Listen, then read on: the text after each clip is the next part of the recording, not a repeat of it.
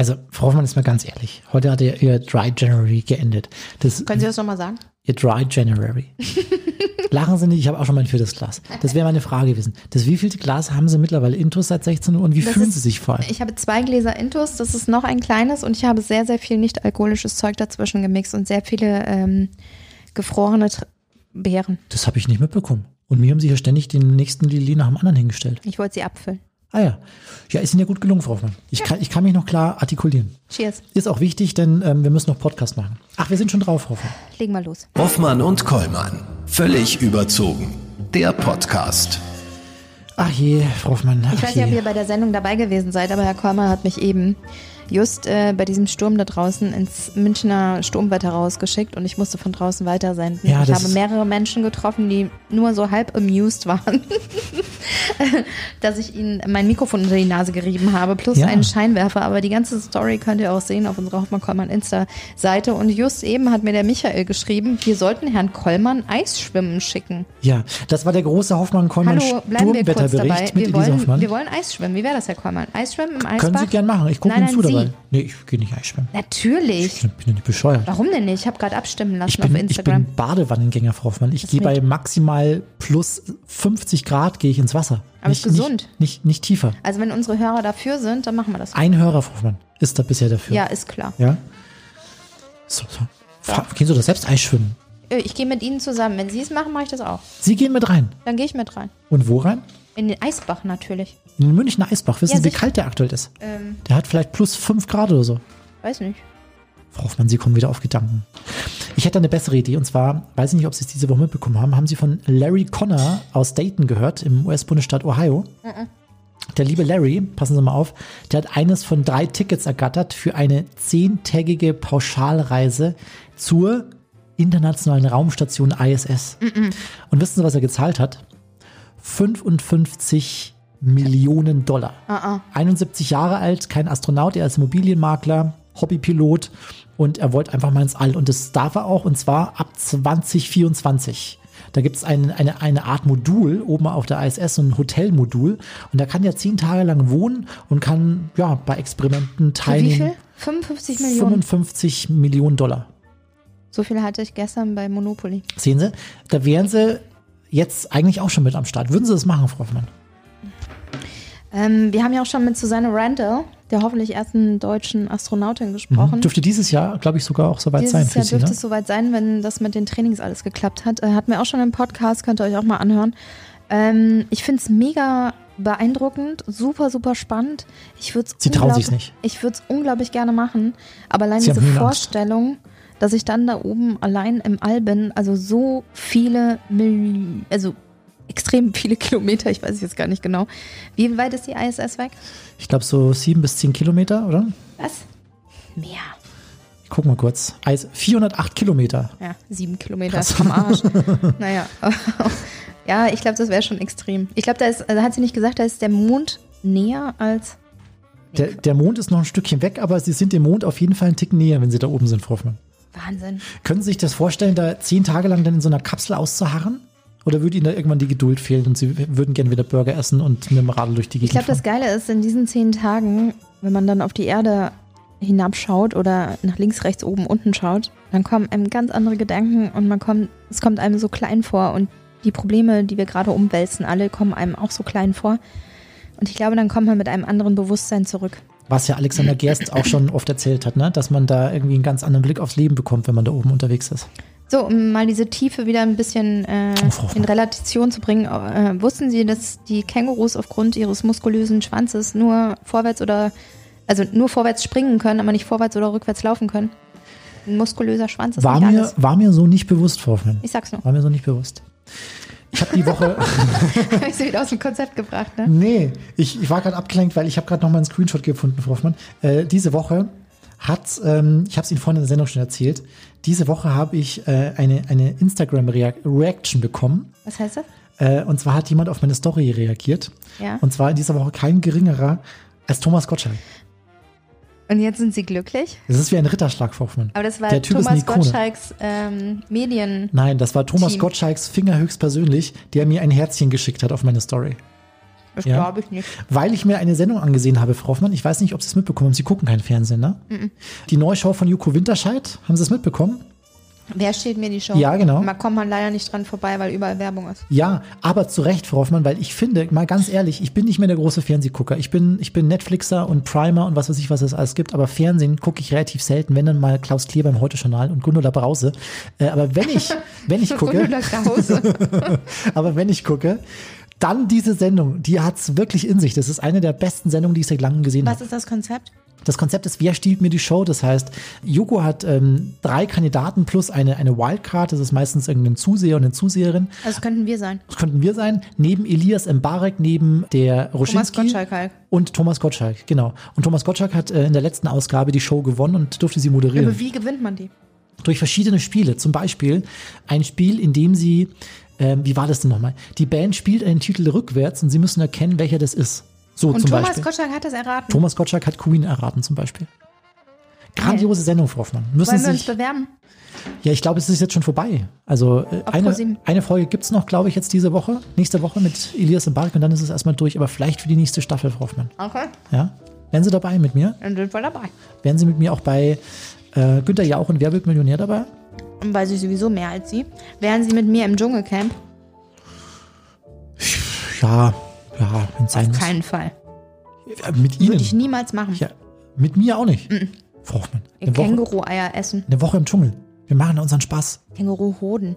Wir erfüllen Musikwünsche im Dschungel. Für die Maden und die Ja, schade. Affen. Und. Naja, ja. wie auch Was immer. wollten wir eigentlich machen? So, wir wollten heute ähm, mit jemandem sprechen und leiten wir doch mal gescheit dahin. Wie ging die Melodie nochmal, Herr Kollmann? Was meinen Sie für eine Melodie? Die Melodie, die jeder Mensch kennt, wenn man äh,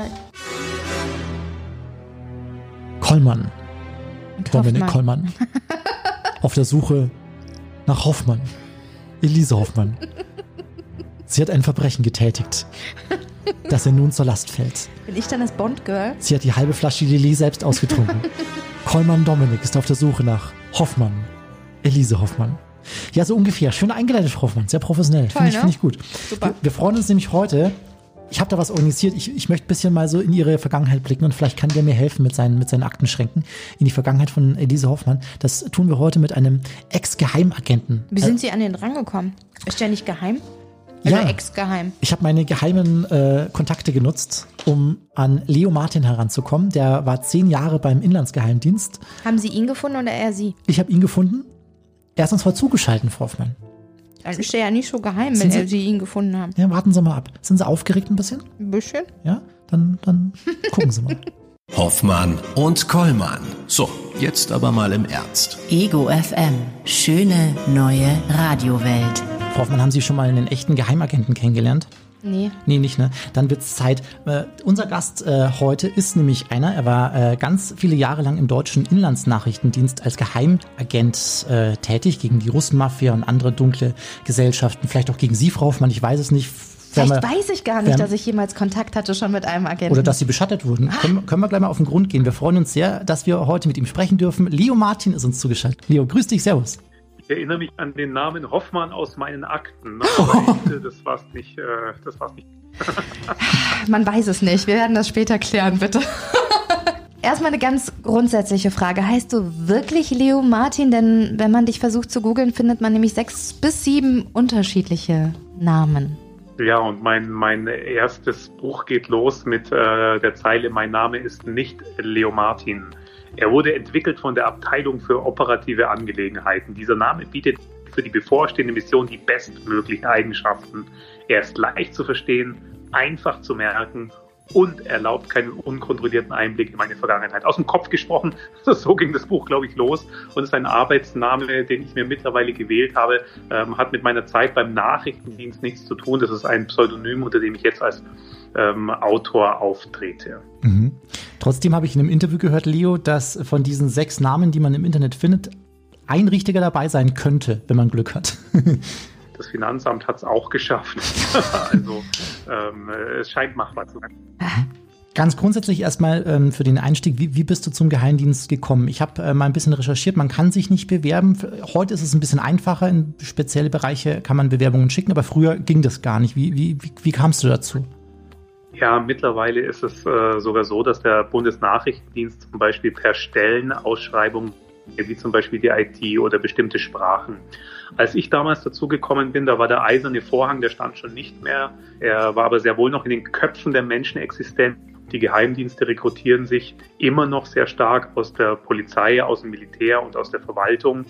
Und bei mir war es eben so, dass ich eine Polizeiausbildung ursprünglich gemacht habe und da äh, ziemlich vorne mit dabei war, was äh, die Noten anging. Und so wurde der Nachrichtendienst auf mich aufmerksam. Ich habe das Angebot bekommen, schau doch mal vorbei bei uns. Und daraus ist dann ein zehnjähriges Arbeitsverhältnis geworden. Und wie fand das äh, deine Familie, deine Eltern, dass der Sohn zum Geheimdienst geht? Wurden die auch irgendwie vorher durchleuchtet? Muss man alles offenlegen? Ja und nein. Also äh, meine Mutter, also selbst engste Freunde und Familie haben nicht gewusst, was ich da zehn Jahre gemacht habe. Meine Mutter war dann die erste, die, da bin ich schon wieder zwei Jahre raus gewesen. Also quasi nach zwölf Jahren hat sie mitbekommen. Und äh, sie hat nämlich damals das Manuskript zu meinem ersten Buch gelesen. Und sie war geschockt. Und ab dem Moment hat sie zweimal am Tag angerufen hier bei mir, weil sie sich Sorgen gemacht hat und wissen wollte, ob es mir gut geht oder nicht. Ja? Und ähm, das ist auch einer der Gründe, warum Familie, Freunde, enge Bekannte hier nicht Bescheid wissen. Ist natürlich, dass es um absolute Geheimhaltung geht. Ich kann meine V-Leute nur schützen, wenn eben nicht äh, 100, 120, 200 oder auch nur 15 Leute wissen, dass ich Agent bin. Durchleuchtet worden sind sie natürlich trotzdem. Ja, also äh, wenn man sich dort bewirbt beim äh, Geheimdienst und damals ja doch ein Bewerbungsprozess, nachdem ich angesprochen wurde, gibt es eine sogenannte Sicherheitsüberprüfung. Das heißt, es werden Referenzpersonen befragt, dein Leben wird durchleuchtet. Der Nachrichtendienst ist zum Beispiel hergegangen und sie haben ja meine Ausbilder bei der Polizeiausbildung gefragt, nenn uns zwei Leute, die den Leo mögen und nenn uns zwei Leute, die den Leo nicht mögen. Ja? Und da kann man sich vorstellen, dass am Ende alles auf den Tisch kommt. Mhm. Frau Hoffmann, hätten Sie zwei Personen, die Sie mögen? Würden die überhaupt zustande kommen? So viele weiß ich gar nicht. Leo, wenn man sich bei der Polizei bewirbt, gibt es ja auch bestimmte Kriterien und Voraussetzungen, da überhaupt äh, genommen zu werden. Beim Geheimdienst ist das wahrscheinlich auch so. Gibt es da zum Beispiel eine, eine Altersgrenze? Also Kollegin Hoffmann hier ist schon, darf man ja sagen, über 40. Hätte sie noch Chancen, da reinzukommen? Also für mich ist jetzt 40 äh, gefühlt noch blutjung, Frau Hoffmann. Äh, bei Danke. Nachrichtendienst und bei der Polizei wäre es vermutlich dann trotzdem das Altbildwerberprogramm. also ähm, nachdem die Dienste ja aus dem Militär und der Polizei rekrutieren, sind auch die Bedingungen natürlich sehr, sehr ähnliche, was die körperlichen Voraussetzungen, die geistigen Voraussetzungen, die Bildungsvoraussetzungen angeht. Und dazu kommt eben noch ein deutlich höherer Anspruch an äh, Integrität und einen stetigen Lebenswandel. Ja, das heißt, habe ja natürlich mitbekommen dann auch irgendwann, was wurden diese Referenzpersonen befragt, damals bei meiner Sicherheitsüberprüfung. Da geht es dann um so Punkte wie, wie geht er mit dem anderen Geschlecht um? Ja? Wechselt er ständig seine Freundinnen oder sind da Konstanten? Wie geht er mit Geld um? Äh, ist das Thema Spiel oder Sucht spielt das eine Rolle? Ja? Wie viele Gläser, wenn man Samstagabend äh, weggeht, sind üblich bei ihm? Mhm. Also ich sehe schon, ich glaube, ich werde kein Bond-Girl mehr. Ähm, Leo, du warst zehn Jahre lang für den Verfassungsschutz im Bereich der organisierten Kriminalität tätig. Wie genau kann man sich die Arbeit denn jetzt vorstellen? Also so fantastisch äh, abenteuerlich, wie man es so im Kopf hat? Oder erzähl uns von all deinem Alltag mal.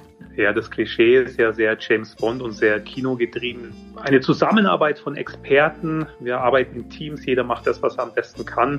Und am Ende sind es nicht die Fäuste, die interessieren, sondern es ist Intelligence Work.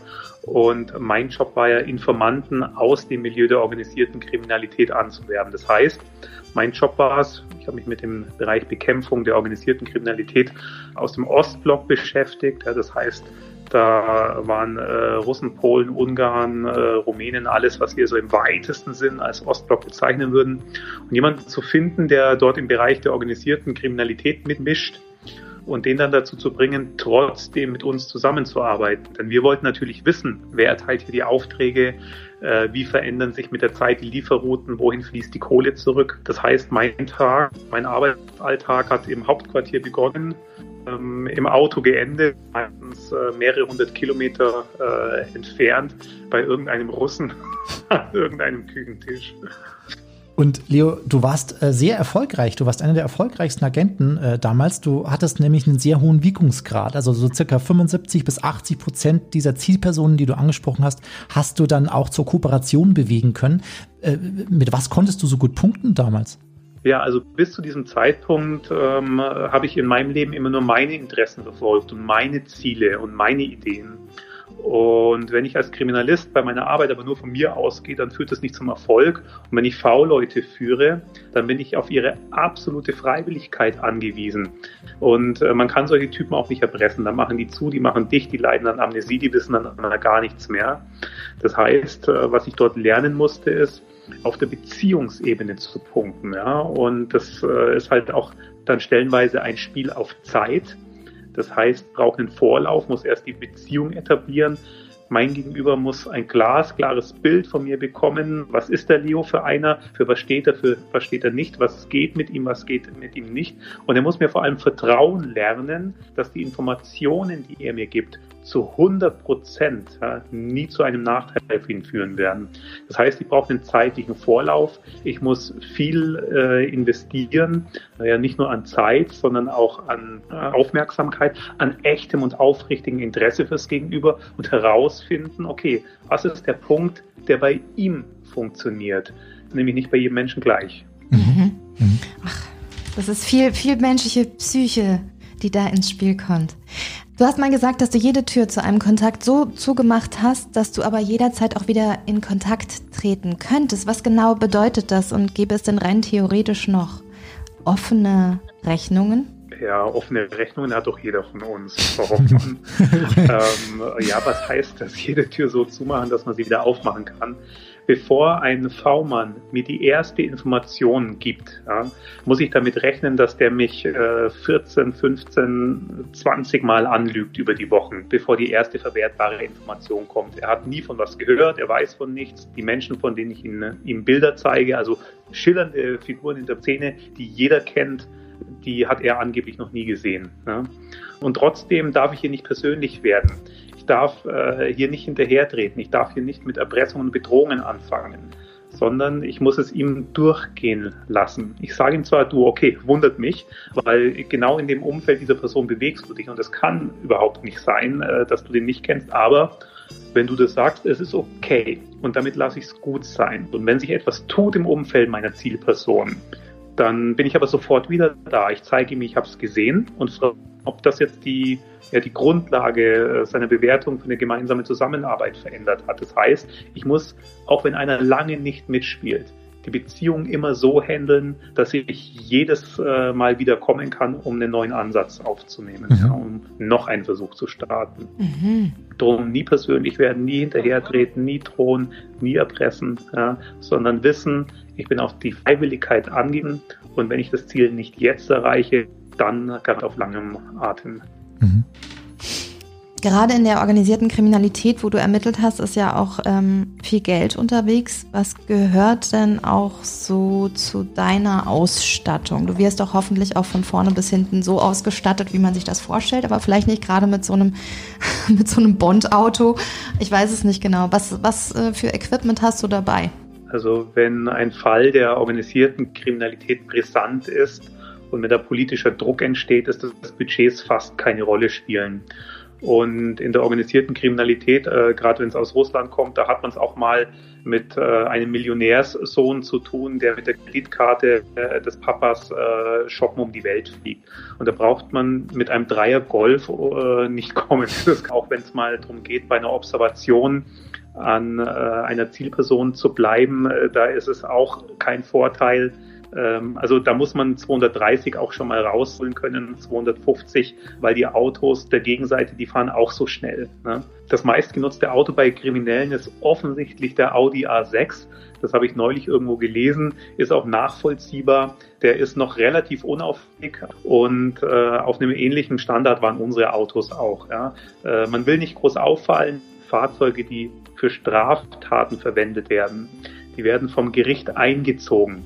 Das heißt, die landen irgendwo auf einem Parkplatz und warten auf ihre Versteigerung.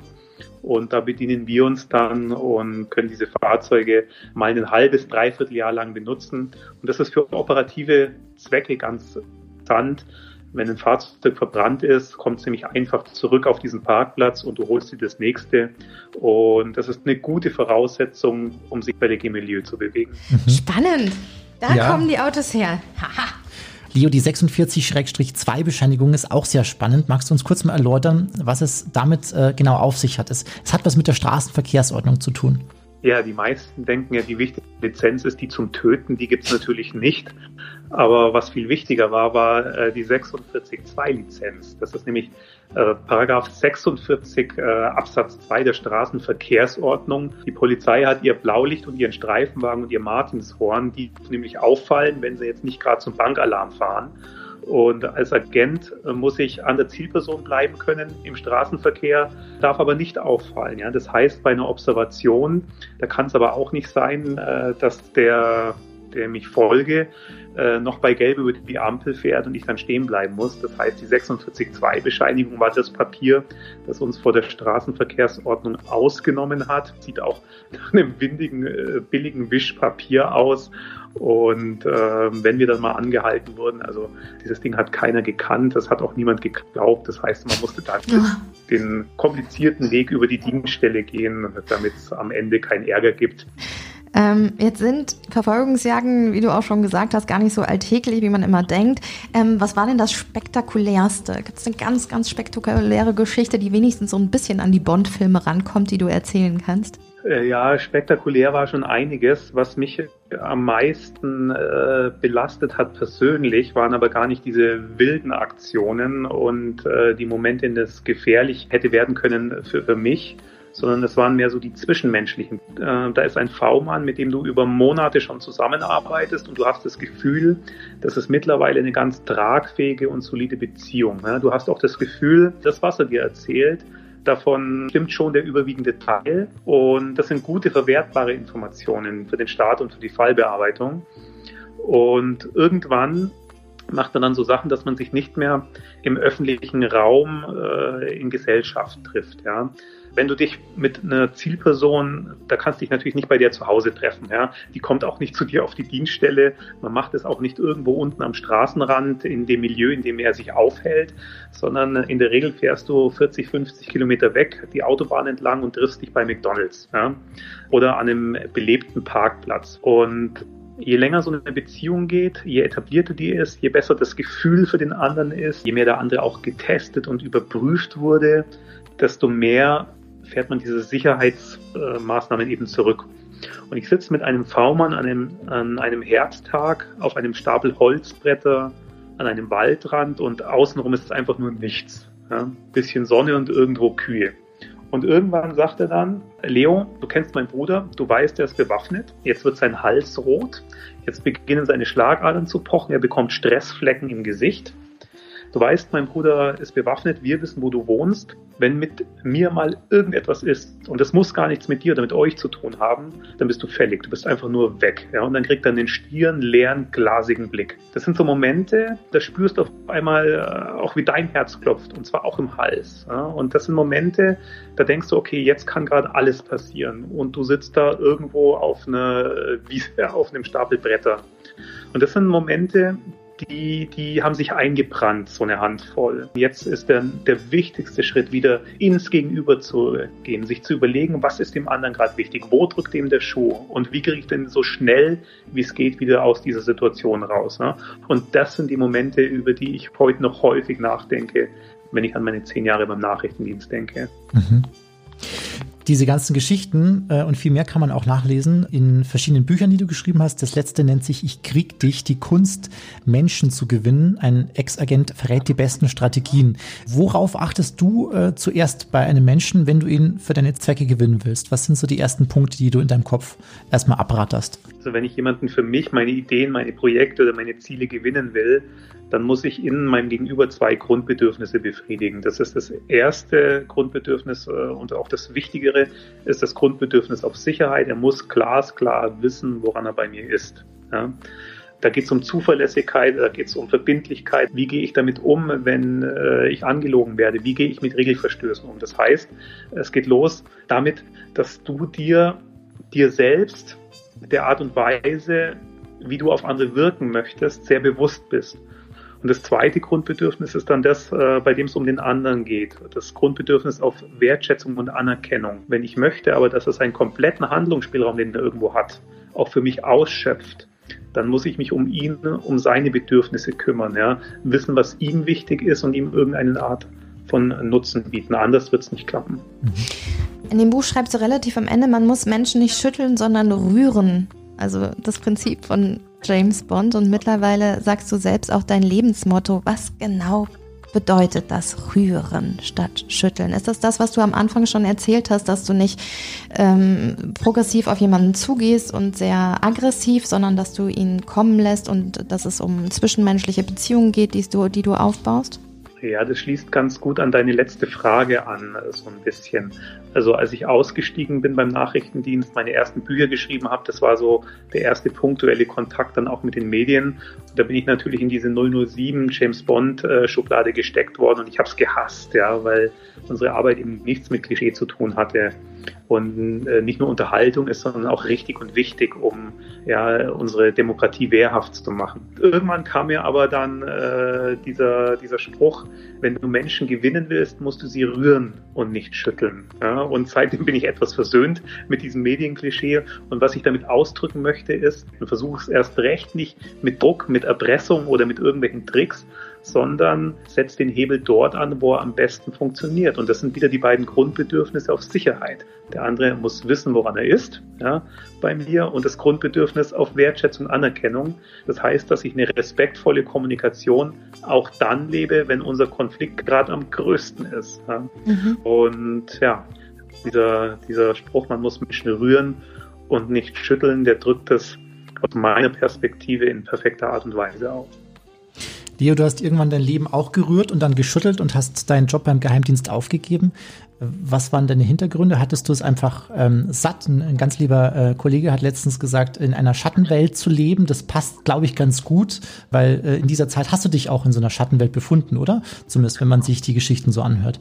Also als Geheimagent hast du gar keinen Arbeitsvertrag, du hast auch keine Kündigungsfrist, sondern du arbeitest aufgrund einer gesetzlichen Regelung, du bist Berufsbeamter. Wie das Berufsbeamtentum das vorsieht, äh, sind das auch keine Auf-Zeit-Commitments, sondern das sind Lebenszeitgeschichten. Und auszusteigen ist aus dem Grund auch nicht die Regel, sondern eher die Ausnahme. Und ich bin irgendwann ausgestiegen, als ich aus der Operative gewechselt bin in Führungsaufgaben. Auf einmal hatte ich einen, ja, ein, ein Job, der, in dem ich meine Stärken nicht mehr so leben konnte, äh, wie als Agent, als Operateur auf der Straße, Krisenmanagen, Herausforderungen bestehen, Ad-hoc-Entscheidungen in äh, angespannten Lagen treffen. Das ist schon eine Welt gewesen, die meinen Fähigkeiten und Talenten sehr entsprochen hat. Da konnte ich meine Stärken sehr gut leben. Und als Führungskraft ähm, wurde das immer weniger, immer schwächer. Und das war der Grund, warum ich dann gesagt habe, jetzt ist mal Zeit, auch wieder was Neues auszuprobieren im Leben. Mhm. Ich glaube, so zwölf Jahre, Leo, ist es jetzt her, dass du aus dem Geheimdienst ausgeschieden bist. Gibt, gibt es eine Gewohnheit, die du trotzdem bis heute nicht ablegen konntest oder kannst, die noch in dir steckt seit dieser Zeit? Ich dachte nein, aber vielleicht ist es doch so. Es heißt immer, die Berufskrankheit des Geheimagenten ist der Verfolgungswahn. Und ich dachte, der hat mich nicht erwischt. Ähm, aber es ist äh, tatsächlich so, im äh, Lokal, ich sitze nicht mit dem Rücken äh, zu irgendwelchen Leuten oder erst recht nicht zur Tür oder zum Fenster, sondern ich wähle nach wie vor den Platz aus, aus äh, von dem ich alles bequem übersehen kann. Und ich weiß auch immer, was ist der schnellste Weg nach draußen. Ich weiß immer, wo ist ein Feuerlöscher. Ähm, mir fällt sofort auf, wenn irgendwo Verbandskästen äh, verstaut sind oder irgendwelche Nothilfematerialien. Also das ist wohl noch der Zeit damals geschuldet. Ja, ich weiß gar nicht, ob wir es schon vorne eben angesprochen haben. Hast du jemals auf Menschen schießen müssen? Ich bin der größte Pazifist den man sich vorstellen kann. Wir sind grundsätzlich auch Waffenträger. Die meisten Operateure haben so geschätzten 95 Prozent ihrer Waffen allerdings nicht dabei, weil, wie ich vorhin beschrieben habe, man seinen, seinen Schutz und seine Sicherheit ähm, anders organisiert. Und ähm, ich habe äh, von Anfang an mit den ersten Tagen Nachrichtendienst meine, meine äh, Schießtrainings äh, eingestellt. Ich habe äh, mir auch nie eine Waffe mehr abgeholt. Ja. Also und drum, äh, so beantwortet sich auch deine Frage. Das ich brauche die Lizenz zum Töten. Leo, was ist denn für dich die größte Freiheit, die du nach Ausscheiden aus dem Geheimdienst zurückerlangt hast? Ja, die größte Freiheit ist, mit Menschen darüber sprechen zu können, was du machst den ganzen Tag, was du gemacht hast gestern, was du beruflich machst. Und das ist tatsächlich eine Freiheit, die man wahrscheinlich gar nicht nachvollziehen kann, wenn man es selbst nicht anders erlebt hat. Das, was du beim Geheimdienst lernst am ersten Tag, Stunde eins ist, was hinter dieser Tür passiert, das bleibt hinter dieser Tür. Das hat nichts damit zu tun, dass Geheimdienste hier im Westen ähm, Vogelwild im rechtsfreien Raum rumoperieren. Das Gegenteil ist der Fall. Es gibt immer einen hohen Anspruch an Recht und Gesetz und auch an Sicherheit. Ja, und, und trotzdem Geheimhaltung ist notwendig, damit wir am Ende unsere Quellen schützen können, ja, damit äh, der Gegner nicht weiß, wo, wie und wann wir ermitteln. Drum habe ich allen erzählt, ich arbeite fürs Innenministerium, wir machen Bekämpfungskonzepte gegen organisierte Kriminalität, habe das möglichst immer langweilig erzählt, so dass es nach Schreibtischjob klingt, dass keine Nachfragen kommen. Ja. Und das heißt, ich war zehn Jahre lang nur auf Ausflüchten. Ja. Hab zehn Jahre lang ist in meinem Hinterkopf immer verrate dich nicht, antworte nicht unbedacht. Ja. Und jetzt einfach wieder freier zu sein. Ja. Oder äh, zu sagen, okay, wenn ich in Hamburg bin, ich kann jetzt äh, hier Freunde anrufen und sagen, du, ich bin in der Stadt. Und das ist äh, die Hauptfreiheit, wenn du so fragst. Mhm. Jetzt stellt sich zum Schluss natürlich noch die Frage, Leo, was tust du heute? Du bist äh, unter anderem Geschäftsführer des Instituts für forensische Textanalyse und überführst Täter, die Unternehmen anonym angreifen, bedrohen oder verletzen. Magst du uns kurz noch erklären, wie es zu der Idee kam und wie du dabei genau vorgehst? Ja, also das mache ich nicht alleine, sondern die Hauptarbeit machen auch Experten. Das heißt, Experten für forensische Linguistik. Anonyme Briefe sind ein Thema, die ständig auftauchen. Ja. In Unternehmen, wenn beispielsweise Führungskräfte angeschossen äh, werden, Unternehmen, die erpresst oder bedroht werden. In der Kriminalistik im Studium äh, hatte ich das erste Mal Kontakt zum Thema forensische Linguistik und darüber was gehört. In der Zeit danach, ähm, als ich beim Nachrichtendienst ausgestiegen bin, habe ich dann irgendwann mit einem Experten zu tun gehabt, der uns geholfen hat, einen Fall äh, zu lösen über ja, das Dekodieren von Sprachmustern. Und dieses Thema hat mich nie losgelassen. Und ich habe es immer an der langen Leine verfolgt. Und vor mittlerweile fast drei Jahren ist die Idee entstanden, ein Unternehmen draus zu machen. Und äh, was wir können, ist Sprachmuster zu vergleichen. Das heißt, wir schauen uns an, geht er mit Sprache um? Ja? Ähm, welche grammatikalischen Konstruktionen, welche sprachpsychologischen Merkmale. Wir arbeiten signifikante Muster heraus, die systematisch auftauchen. Und wenn es dann Verdächtige gibt, die für diese Briefe in Frage kommen können, ja, und einer dieser Verdächtigen dieselben signifikanten systematischen Sprachmuster aufweist, dann wissen wir, wen wir ja, als Täter beschuldigen können und äh, das ist unser Job. Also wir sind hier gutachterlich tätig als Experten, wenn es darum geht, Sprachmuster zu dekodieren. Mhm. Das klingt auch spannend, mhm. aber es gibt zwischendurch so Situationen, wo du dann doch denkst, okay, es könnte mir doch passieren, dass ich wieder zurück in meinen früheren Job möchte, in die vielleicht etwas brenzligeren Situationen. Nein. Nein, das war eine tolle Zeit. Es waren tolle zehn Jahre, die ich auch nicht missen möchte. Aber auch jetzt ist eine tolle Zeit. Und das ist ein Kapitel, das ist abgehakt und die Wege werden zukünftig woanders hingehen. Und, und, guck mal, früher hättest du mit uns hier kein so tolles Interview führen können, äh, wie es heute möglich ist. Auch das sind die guten Seiten des neuen Alltags. Früher hätten die mir die Hölle heiß gemacht. Leo, vielen lieben Dank, dass du ähm, Zeit für uns hattest, dass du uns einen kleinen Einblick in, deine, in dein früheres Leben gewährt hast, aber auch in dein heutiges. Und äh, ich glaube, es gibt noch so viel zu besprechen. F vielleicht äh, schaffen wir es mal wieder außerhalb von Corona-Zeiten dann auch mal im Studio noch mal ein bisschen tiefer zu gehen in die Thematik mit dir. War mir eine Freude. Danke. Servus. Tschüss. Hoffmann und Kollmann. So, jetzt aber mal im Ernst. Ego FM. Schöne neue Radiowelt. Ah, jetzt weiß ich, was ich vergessen habe zu fragen, Herr Kommern. Was denn? Ich hätte gern gewusst, wie viele, wie oft oder wie vielen Agenten ich schon unbemerkt über den Weg gelaufen bin. Also ah. Sie bei mir unbemerkt. Also ich guck mal kurz, ob noch. Leo, oh, Moment, das war der falsche Regler. Leo, bist du noch da? Nee, ist schon weg. Verdammt, das wäre eine gute ich- Frage gewesen. be- Wahrscheinlich begegne ich Geheimagenten öfter in meinem Leben, aber weiß es nicht. Vielleicht äh, bin ich auch ein Geheimagent, Frau Hoffmann. Ja, so in meinem wahren Leben. Vielleicht ist das Radiomoderator-Dasein einfach nur so ein, so ein Nebenjob, so ein Fun für mich. So Vielleicht. Ja, Sie wissen nicht, was ich nachts treibe, oder? Oder? Ich wusste nicht, dass sie so spannend sein können. Jetzt, jetzt sind sie in meinem Kopf sehr spannend. Ja, sehen Sie mal. Mhm. Ich, ich muss jetzt auch gleich los, weil ich muss noch einen Fall aufklären, Frau Hoffmann.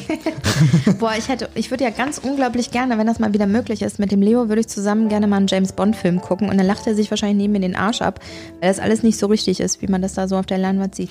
Wobei ich auch glaube, äh, ganz ehrlich gesagt, dass er uns auch vieles nicht erzählt. Glauben Sie? Ja, ich habe ihn, ich habe ihm so ein bisschen in die Augen gesehen zwischendurch und ich habe so, ein- so ein leichtes Funkeln wahrgenommen. so ein Funkeln aller, das erzähle ich Ihnen jetzt nicht. Wenn über Radiomoderatoren ein Film gedreht worden würde, wäre, Ja. ist es ja auch schon. Haben Sie Radio Rock Revolution geguckt? Ja, Piraten sind der Powerplay. Ja, es ist genauso, wie wir leben. Ja, so leben Ja. wir. Wir fahren mit dem Bus durch die nichts, Gegend. Da ist auch nichts spektakulärer gemacht worden als. Nee, auch uns verfolgt die Polizei im wahren Leben. Wir sind nämlich eigentlich gar kein lizenzierter Radiosender und auch kein lizenzierter Podcast. Nein, wir sind ein Piratensender. Deswegen müssen wir auch aus dem Wohnzimmer senden. Deswegen müssen wir es auch schnell wegwerfen, weil da hinten kommt der Postwagen auf uns zugefahren. Macht's gut. Tschüss. Das waren Hoffmann und Kollmann. Völlig überzogen. Der Podcast. Die Radioshow dazu gibt's jeden Freitag von 16 bis 20 Uhr bei Ego FM. Schöne neue Radiowelt. Herr Hauptmeister, machen wir einen Deal. Sie können Frau Hoffmann behalten, aber lassen Sie mich laufen.